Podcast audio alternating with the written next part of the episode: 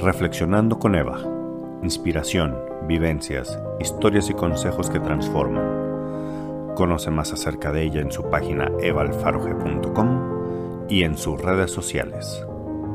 Con ustedes, Eva Alfaro Mind Coach.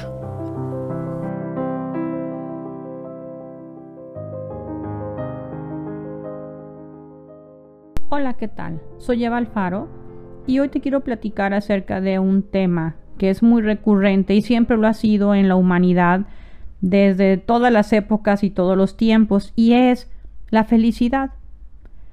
¿Por qué es tan difícil ser feliz? Yo desde muy chica, yo creo que al igual que muchos de ustedes, comencé a cuestionarme el cómo hacerle para poder ser feliz. Una palabra que siempre había perseguido, que me la había puesto como un objetivo muy importante en mi vida. Entonces, una de las maneras en las que comencé fue primero tratando de comprender qué significaba ser feliz y poniéndome a estudiar a aquellas personas que ya lo habían conseguido. Fue entonces cuando comencé a leer cientos de libros de más de 40 autores diferentes intentando encontrar qué es lo que comentaban ellos o qué decían que había en común en esta palabra y lo que les voy a platicar es estos resultados que yo he ido encontrando, no solo teóricamente, sino también prácticamente en mi propia vida y a través de los ejemplos de las vidas de las personas que me han permitido colaborar en sus proyectos de vida a través de las sesiones personalizadas a las que yo me dedico desde hace ya 12 años. Una de las primeras causas o razones por las que ser feliz cuesta mucho trabajo es porque se hace una brecha entre lo que tú estás viviendo en tu realidad y lo que tú deseas realmente vivir. Es la diferencia que existe entre lo que vives y una expectativa basada en un futuro deseado. Ahí es donde comienza a generarse una de las primeras confusiones que es si es bueno desear o no es bueno desear. Bueno, leyendo a todos estos autores más lo que yo misma he estado viviendo, caí en la cuenta de lo siguiente. Desear es bueno, soñar es bueno y es muy importante porque es el estímulo que nos hace todos los días el podernos levantar de la cama para crear un futuro mejor. Eso es parte de la naturaleza del ser humano. Pero el problema radica en que cuando tú te levantas, abres los ojos, te motivas pensando en ese futuro y luego ya no sueltas ese futuro y el resto del día te la pasas comparando lo triste y lo lamentable que es tu realidad en comparación de cómo podría ser. Y ejemplos como estos los podremos ver inclusive en vidas supuestamente ejemplares o en vidas que consideramos como modelos a seguir personas que aparentemente lo tienen todo y ya alcanzaron lo que todos los demás soñamos tener. Pero cuando tú platicas con esas personas, o inclusive hemos visto como grandes artistas, la manera en que han terminado sus vidas, o cuando realmente se abren a platicar lo que sienten por dentro, descubrimos que no existe un modelo de vida idéntico para todos. Esto es una de las principales causas de infelicidad en la humanidad el que todos querramos seguir un cierto modelo de vida, una cierta forma de destacar o de tener éxito, que en mi experiencia también atendiendo ya a cientos de personas, he caído en la cuenta de que somos diferentes, que el sueño de uno no se parece al sueño del otro, pero como socialmente o en la universidad o lo que se nos ha dicho en la sociedad de que tienes que tener cierto tipo de cosas o cierto tipo de anhelos para poder ser feliz, ahí se genera también otra brecha de infelicidad. Una diferencia entre lo que realmente deseas y lo que te obligas a desear.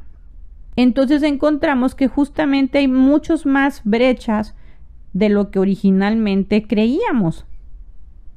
Entonces, un paso importante para ser feliz es unir esas brechas.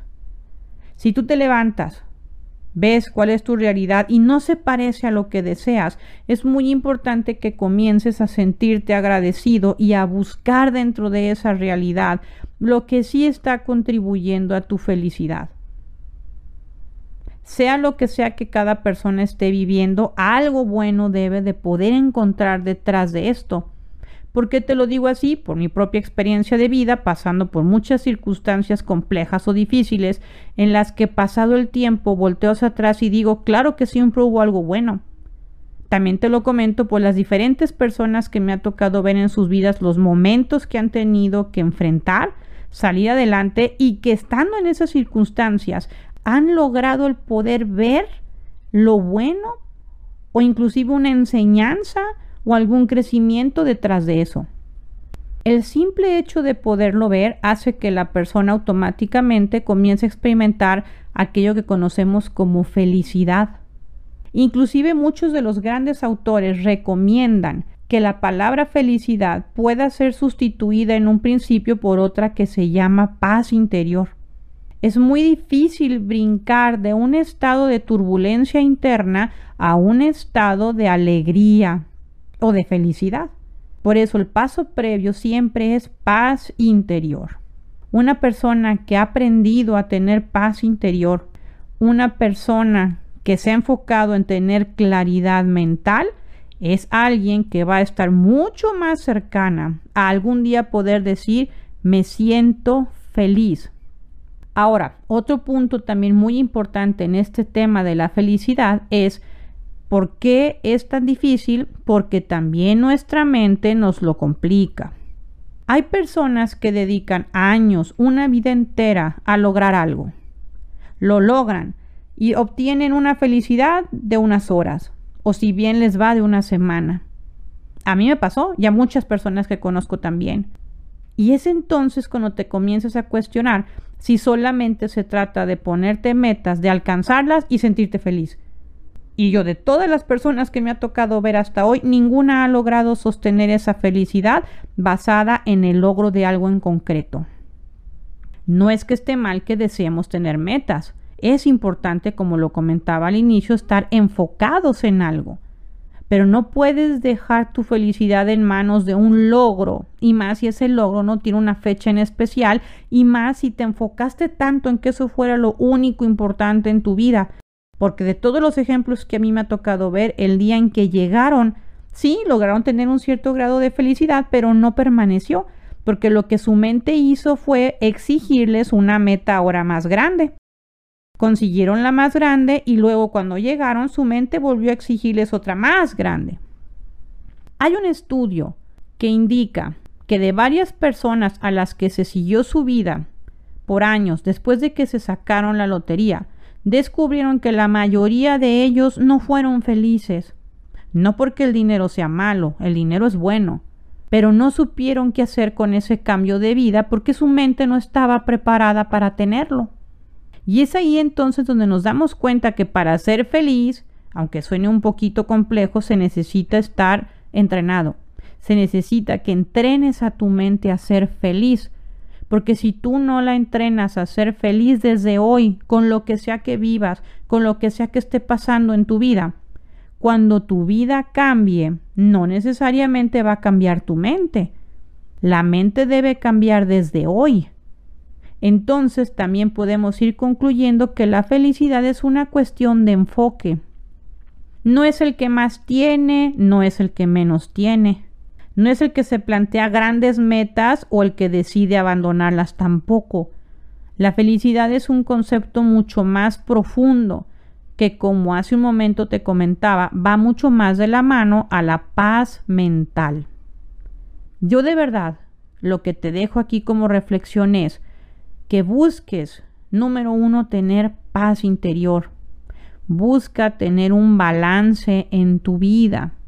Y como consecuencia de esto, entonces irás experimentando cada vez más felicidad. Inclusive, otra palabra que también puede sustituirse por felicidad es la palabra dicha. Suena como una palabra un poquito más ligera, suena una palabra más alcanzable. Pero aquí lo importante entonces es tener claro que todo esto que te platico va a depender de la modificación que tú te enfoques a hacer en tu propia mente. Cuando la mente cambia, cambian tus estados emocionales, cambian tus percepciones, cambia la forma en que te comportas, cambia lo que haces y entonces cambian tus resultados. Recuerda entonces durante toda esta semana darle valor a lo que más lo tiene. Agradece lo que actualmente estás viviendo. Trata de sacar siempre alguna moraleja, alguna experiencia de crecimiento. Y entonces sí, con el tiempo, te irás dando cuenta que cada vez más te volverás un experto en ser feliz. Te deseo una muy buena semana y nuevamente pongo a tus órdenes mi libro Pequeñas modificaciones, grandes cambios. Podrás encontrar en el escrito los links en los que puedes contactarme para decirte cómo puedes obtenerlo. Te deseo lo mejor.